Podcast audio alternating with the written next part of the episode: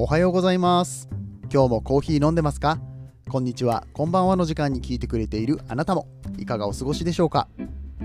さてこの番組はコーヒー沼で泥遊びと言いましてコーヒーは楽しい。そして時には人生の役に立つというテーマのもとお送りする毎日10分から15分くらいのコーヒー雑談バラエティラジオとなっております。皆さんの今日のコーヒーがいつもよりちょっと美味しく感じてもらえたら嬉しいなと思って毎日毎朝放送しておりますのでぜひぜひ最後まで聞いていただけると嬉しいです。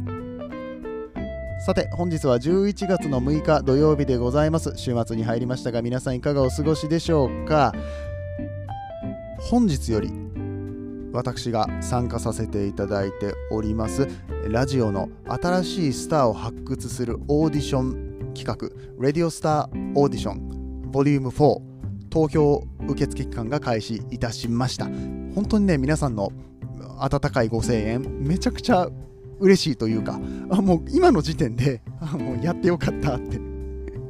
まだ始まってもいないのに思ってしまっているんですけれども、はいえー、こちらね、投票期間が始まりましたので、えー、ぜひとも翔平の方にポイントを入れていただけると嬉しく思います。詳しい情報に関しましては、翔平のインスタグラムの方、えー、のストーリーズの一番頭に来ている投稿、えー、もしくは、えー、とツイッターのね固定ツイートを見ていただけると嬉しく思います。えー、11月7日、明日日曜日のお昼12時頃から YouTube のライブ配信がございます。そちらに出演させていただきますので、えー、ぜひともチェックしてください。アーカイブが残りますので、えー、そちらも見ていただけたらと思います。このね、レディオスターオーディションのツイートが多いせいで、どうやら 多分多いせいだと思うんだけれども、ツイッターのフォローがね、減ってます。多分今までそのコーヒーの人やとかボイシーの人やとか思ってた人たちがなんかこの人やたら宣伝するやん何これうざみたいになってんのかなって僕の中では思ってるんですよ、うん、いや知らんけど誰が解除してるのか分かんないし大体のフォロワーね56人は毎日増えたり減ったりとかするんですよね、うん、よう分かんないです。もしかしたら同じ人が外したりとかしてるのかもしんないしっていうのはあの通知に来ないんですよ。新しい人がフォローしたら通知が来るんですけれども、フォローつけたり外したりをしてる人って、あの通知に出ないから、わかんないんですよね。だから誰がしてんのかわかんなくて、まあ別にあの好きなようにつぶやいてるので、好きなようにフォローしてもらって、好きなように解除してもらえばいいんですけれども、ななんか急に増えたり減ったりするなって思うじゃないですか。僕のツイートが悪かったのかなとか、それはちょっとね、思うわけですよ。誰か傷つけたりとかしたくないから。うん、まあでもよっぽどラジオの話しか、ラジオスターオーディションの話しかしてないから、多分これのせいだなって、えー、勝手に思ってます。で、そんな中ね、1人増えたんですよ。あの、ものすごい人にフォローされて、うーんと、なんだろうな、僕がツイッター始めて、一番震えた あのこの人にフォローされて震えたっていう方にフォローされましてバリスタさんってご存知ですか？ひらがなでバリスタ、えー、でコーヒーマーク。脳神経あ脳神経内科医っていう風に、えー、書かれてますね。お名前の方はバリスタコーヒー、えー、脳神経内科医っていう方なんですけどね。この方 まあお医者さんなんですよ。もうガチで ガチで、あのお医者さんなんですよ。ガチでお医者さんということ。そまあまあ要はすごい人なわけですよ。賢い賢くってあとまあなんだろうなコーヒーのことにも詳しいっていうね。もうあの僕からしてみたらねこの人にもしかしたら放送聞かれてるかもしれんとかツイッター覗かれてるかもしれんと思ったらねもうガクブルなわけですよ。もう下手なこと言えないなって思って。あの今フォロワーは3万1000人いらっしゃってでフォローしてるのは500人ぐらいなんですよ。ね、その500人の中に翔平入って大丈夫なんてめっちゃ思うのね。でしかもこの人最近ボイシーも始められましてボイシーパーソナリティつながりっていうことでフォローしてくださったのかコーヒーつながりでフォローしてくださったのか分かんないんだけれども、まあ、もしくは僕が あのツイッター中毒なんでね バリスタさんもツイッター中毒ですからねそういうところ見てなんか親和性を感じてくださったのかなとか思うんですけどもね、もうガクブルですよ、本当に。大丈夫かって。うん、あのぜひ皆さん、バリスタさんの、えー、ツイート覗いてみてください。あのこの人完全に追廃です。そうめちゃくちゃ面白い。あの、大体あのネタ系のツイートしてますね。あこういう人をツイッターって言うんだなっていうような、もうお手本のようなツイッターをやってらっしゃるので。まあ、ぜひともご覧いただければなと思います。まあ、きっとバリスタさんもあの僕のことに飽きたらフォローを解除されるんだと思いますけれども、どうかよしなに。はい、えー、ということで、もうほんと最近オープニングトーク長いよね。ごめんな、本当に。えっと、毎週土曜日はニュースについて配信をしております。今週のコーヒー沼ニュースということで、コーヒー関連で今週あった面白いニュースを、えー、お話ししておりますので、えー、ぜひとも聞いてね、他のお友達の方とかにも教えてあげてください。ということで、今週の土曜日、コーヒー沼ニュース始めてまいりたいと思います。この放送は、歴史とか世界遺産とかを語るラジオ、友沢さんの提供でお送りします。では早速1つ目のニュースからお伝えしていきます。ネスレ日本ネスカフェなどコーヒー製品値上げ生豆相場の幸福と円安でということですね。はい、えー、ネスレ日本は2022年1月1日からネスカフェなどのコーヒー製品の一部を値上げする11月1日に発表したと。これもう変わってるんじゃなかったっけ？まだ変わってなかったんだっけ、ね、値上げって。ごめん、ちょっとどっちかわかんないや。えー、で、値上げの対象はネスカフェのレギュラーソリブルコーヒー製品、えっと、いわゆるインスタントコーヒーですね。えー、計35品。ネスカフェドルチェグスト専用カプセルの一部製品16品。スターバックスレギュラーコーヒー製品プレミアムソリブル製品、えー、これも計19品品って読むのか。品じゃないか。19品、えー、となってますね、はい。まあ、かなりの、えー、製品が値上がりの対象になるということですね。皆さん知ってました？このあのネスレさんがやってるんですよ。スターバックスの、うんと、一部家庭用製品ですね。コンビニとかで買えるやつですかね、えー、あの辺は実はネスレさんが OEM で出してるっていう感じですね。はい。えー、っとで、こちらの値上がり幅のところが一番気になる部分になるのかなと思うんですけれどもかなり上がるんですよ、えー、今回ですね、えレギュラーソリブルコーヒーインスタントコーヒー製品で約10%から17%そしてネスカフェドルチェグスト専用カプセルの一部製品で約10%スターバックス関係のコーヒー製品に関しては17から20%はい。めちゃくちゃ上がるでしょ。最大20%ってめっちゃくちゃ上がると思いません？1000円の商品が1200円になるんですよ。であの実際に、まあ、主力のネスカフェゴールドブレンドですね。えっ、ー、とダバダーのやつですね。はい。はい、これが 80g の瓶で1031円がもともと税込み1031円のものが1207円になるんですって。もう180円近く値上がりするんですよ。で、うーん、100円以上の値上がりっていきなり見たらびっくりしませんか？ネスカフェの、まあ、ゴールドブレンド、このね、いつもお家用に買ってますって、まあ、我が家は僕がちっちゃい時はね、インスタントコーヒーがま常に家にあったんですけども、うちのお母さんがめっちゃ飲むから。うん、これ、1200円、1000円から1200円ですよ。1000円から1200円。200円あのスーパーでいきなり値上がりしてたらビビりませんか？実際の卸値がどうなってんのか分かんない。卸値とその売掛のね計算があると思うので何とも言えないんですけれどもどうなんですかね？スーパーで売られる時にまあ、我々が普段見てる金額、ごめん、僕が普段このネスカフェゴールドブレンドとか、うん、この辺の商品を買わないので、普段いくらか分かんないんだけど、うん、パッと行った時にね、1割、2割値段が上がってたら、多分高いなって思うと思うんですよね。うん。まあ、これは一応、ブラジルのね、総害と降雨量の不足、総害っていうのは霜の被害ですね、の関係だとか、あとは為替に関する問題ですね、円安が進んでますので、うん。その関係で、まあ、いろいろと値段が高くなっていると。あと、ここに書かれてないんだけれども、ニュースには書かれてないんだけど、多分、えー、ベトナムのロックダウンとかも関係してますよね。うんあの船が外に出られないっていうような状況も一時期あったのでベトナムのロブスターコーヒーとかを使って、いた製品だったりとかすると、うん、かなり打撃を受けてるんじゃないかなって思いますね。うんまあ、今年に関してはやむを得ないのかなっていうふうに思うと同時に、うん、あやめとこうか。あんまりちょっと深い話やめとこうか。ちょっと闇深いんで。あの、気になる人は DM ください。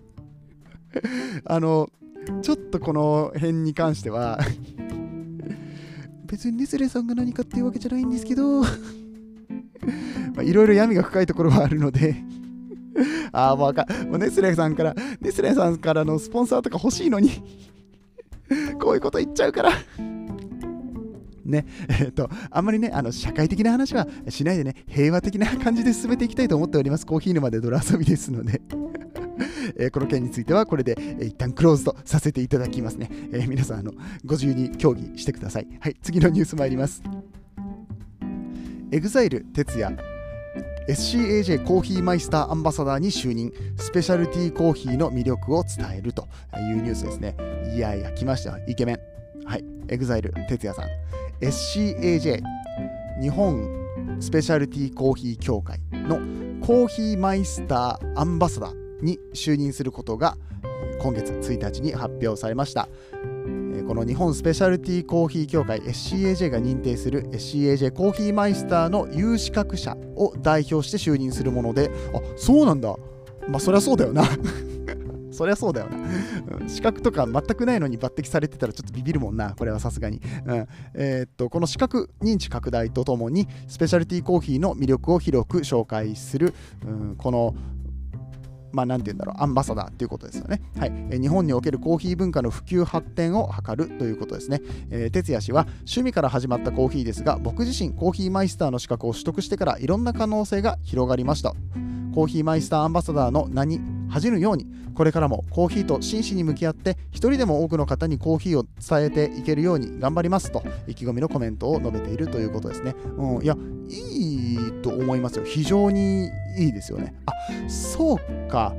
今ちょっと そうかって言って自分であのニュースを読み進めててあの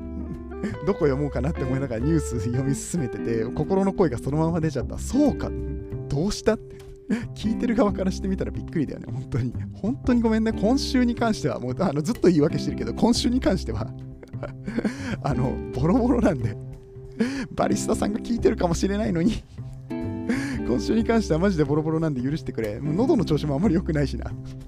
はい、えー、続きます。えー、この EXILE 哲也氏はですね、えー、EXILE のパフォーマーとして活躍する一方で、趣味が高じて2013年にコーヒーマイスターの資格を取得、2015年に移動式スタイルのコーヒーブランド、アメイジングコーヒーを立ち上げ、その後、中目黒に実店舗をオープンし、現在は5店舗の展開をしています。はあ、これ、アメイジングコーヒーって、あの最近ね、広告で結構見るようになったんですけど、エグザイルの哲也さんのお店だったんですね。うん、なんかいろいろコラボとか、あとスイーツとかもやってますよね。確かウェブショップとかも立ち上げられているので、うん、え哲也さんのお店のコーヒーとかスイーツとか、確か買えるようになってたんじゃなかったかな。はい。えー、で、こちらのね、エグザイル哲也さんは、11月18日に行われる東京ビッグサイトの、えっ、ー、と、スペシャルティコーヒーカンファレンスエキシビジョン2021、まあ、これも SCAJ って略されたりとかするんですけれどもね、SCAJ2021 で就任式っていうのが行われます。でこの就任式の様子を YouTube で、えー、見ることができます。えっと、YouTube でも見れるし、LDH 所属のグループやアーティストのコンテンツを視聴できるサービス CL で生放送をされます。LDH はあの EXILE さんとか、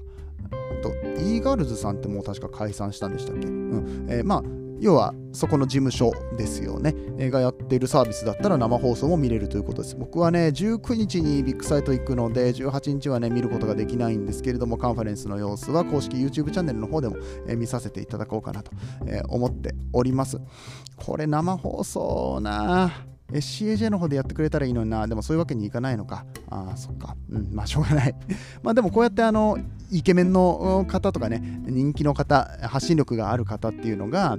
うん、どんどんコーヒーについて発信してくれるっていうのはすごく、うん、まあありがたいことだと思うし、うんとね、まあ、ちょっと前だったら例えば、東海オンエアの名前何だったかな、りょうくんだったかな、僕ちょっと東海オンエアを見たことがないので えー、情報だけ知ってるんですけれども、えー、地元のね、豊田、豊橋、えー、だったかな、愛知県の方でコーヒー屋さんやってたりとかね、まあ、実はそこ、あのラテアートのチャンピオン、世界チャンピオン、ターナーさんが、えー、っと教えてたりとかね、えそういうお店だったりもするんですけれども、ものすごい人だったんですよ。あのコロナ禍にもかかわらず、結構な人が集まってましたね。まあ、その時も賛否両論あったりとかしたんですけれども、うん、まあ、ポジティブな面をしっかりと切り取ってですね、うん、ネガティブに移るようなところは改善していけばいいわけですから、うんえ今回の EXILE 哲也さんの就任に関しても、いろいろなんか、うん、賛否声が上がるとは思うんですけれども、うんまあ、僕はあの基本的にはいいことかなと思ってます。UCC さんもね、えっと、星野源さん、えー、アーティストの歌手の星野源さんをこのイメージキャラクターに抜擢したりだとか、うんまあ、そうやってコーヒーのファンっていうのがね、1人でも増えていただけたら、01が1つでも作れたらと思って配信しているのがこのコーヒー沼で泥遊びですので、哲也さんの、コーヒーマイスターアンバサダーの活動については、これからも活躍を期待しているという感じでございます。はい、えー、っと、あかんな。ちょっともう時間が本当に、あの、喋りすぎてるわ。僕 本当に喋りすぎてる。16分もいってしまったけれども。はい、もう一個だけニュース読ませてください。TikTok 効果、スタバのカスタム注文を複雑化っていうのがありまして、これが僕、あの正直めっちゃ面白いなって思ったんですよ。うんえー、これに関しては、えー、っと、最新のニュースというよりはコラムなのかな。はい。とウォール・ストリート・ジャーナルっていう新聞アメリカの新聞がございましてこちらのウェブ版に載せられていました。読んでいきます。動画共有アプリ TikTok のおかげでアメリカコーヒーチェーン大手スターバックスでは同店のカスタマイズサービスが災難を招く事態となっている。ということですね、えー、どんな感じなんでしょうか。このコーヒーチェーンでは現在ソーシャルメディアサイトのインフルエンサーたちが思いついた何十もの変わった調合品を作るのに大変な作業を強いられている、ね、あのめちゃくちゃ大変なんだろうな。もうなんか前あったよね。そういうのを一回ニュースで紹介したと思うんだけどな。なんかニュースにまでなって。であのそれをなんだろう。もうバカみたいな カスタマイズをする人がいるみたいな、まあ、ちょっとあの揶揄するようなツイートを、えー、っとしてしまったスタバのバリスタさんが解雇されるっていうのでね、一回ニュースになりましたけどね、まあ、それに関してはなんかツイートした側もされた側もすごいなんか平和的に なんか面白いネタっていう形で受け止めてたからまあいいんですけれども、うん、うんと今回の場合は例えばコールドブリュー水出しコーヒーですね。にキャラメルシロップを加えバニラフレーバーの甘いフォームの上に細く絞り出したダークキャラメルとキャラメルのソースをかけたトリプルキャラメルスレッドやストロベリーアサイリフレッシャーに緑茶パウダーを加え甘いフォームを加えた抹茶ピンクドリンクなどだって言われましたもんね。あのいや知らんけど、ストロベリーアサイリフレッシャーが多分日本にまずないから何かわかんないんだけれども、なんだろう、それ自体の作り方もめんどくさそうよね。うん。で、なんかそこにいろいろ加えていく感じで、その複雑さゆえに、あの行列は長くなり、バリスタたちをキリキリ舞にさせているって書いてありますね。まあだから、カスタマイズが複雑だから、うん、まあどうしても時間がかかると。そもそもね、フラペチーノって作るのに結構時間かかるんですよ。そこに複雑なうんとオーダーっていうのが入ってきちゃったりとかすると余計に大変ですよね。うんまあ、ちょっとそれぞれの商品がどういう感じで大変なのかっていうのはスタバの人に聞いてみないと分かんないんですけれどもカスタム難しいところだなあのイタリアのコーヒー屋さんとか行くと、まあ、いわゆるバールってとこですね行くともう向こうがバリスタがうんお客さんの顔を覚えてて、この人には牛乳はこれぐらいとか、フォームの泡はこんな感じとかいうのもね、分かってるんですね、行きつけのお店に行ったりとかすると。ま 分かってるんですよって、僕が行ったことがあるわけじゃないんですけれども、そうやって言われています。で、コーヒー屋さんでも、うんと、まあ、なんだろうな、海外のコーヒー屋さん、イタリアもそうだし、オーストラリアメルボルンみたいなコーヒー屋さんがたくさんある場所だったりとかするとカスタマイズって当たり前なんですよねハーフデカフェとかね普通に行ってきますからね、うん、あのまあそのいろんなオーダーに対応しなきゃいけないっていうところからバリスタの給料ってまあまあ高く設定されてる感じですね。そのオーストラリアの場合はね。ちょっと他の国は分かんないけれども。スターバックスさんでどういう風になってるか分かんないけどうんまあそこに対して どうなんでしょう。売り上げになってるしね。もう長蛇の列ができても別にもうしょうがないんじゃないかなって僕は思うけれども。まあふざけてやってるとかいう意味に取られちゃうのかな？どうなんだろう？でもやりたいんだったらしょうがないんじゃない？もうそういうスタイルですもんスターバックスさんは。うーん難しいなこれに関しては、うん、まあ、そこきっかけでこうバリスタさんに対するこうアプリシエーションその感謝だったりだとかバリスタさん側もねもういろんなカスタマイズをする経験になりますからなんかポジティブに捉えていくしかないんじゃないのかなって僕は思うけれどもなんかそこを SNS で発信している人たちのせいでみたいなインフルエンサーがこうやって言ってるからみんなが真似してるじゃねえかみたいな感じで書かれてるニュースなんかこれは批判的なものなのか何なのかってところですよね。えっ、ー、とこれ実はですね有料会員登録しないと全文読めないんですよ。だからあの僕読める部分だけ読んだんで、これがどういう形で、え、っと、最後締めくくられているのかわかんないんですよね。うん、この、ただまあ、変わった調合品を作るのに大変な作業を強いられているって言い方は若干こう揶揄してますよね。災難って言ってますから、カスタマイズサービスが災難を招く事態となっているって書かれてるから、まあ、基本的にはそういう TikTok のインフルエンサーをやり玉に上げてる感じがするから僕はこれは違うんじゃないかなって思うけれども、うん、どうでしょう皆さんどう思われますかぜひ、えー、ハッシュタグコヒヌマで Twitter でつぶやいていただけると嬉しく思います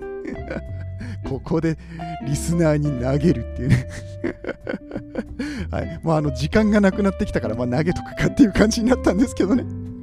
もう最低ですよ、本当。ね、えー、えー、時間の短縮っていうか、15分以内にお話を収められないでおなじみのコーヒー沼で泥遊びはね、ついにリスナーに託すっていう手に出ました。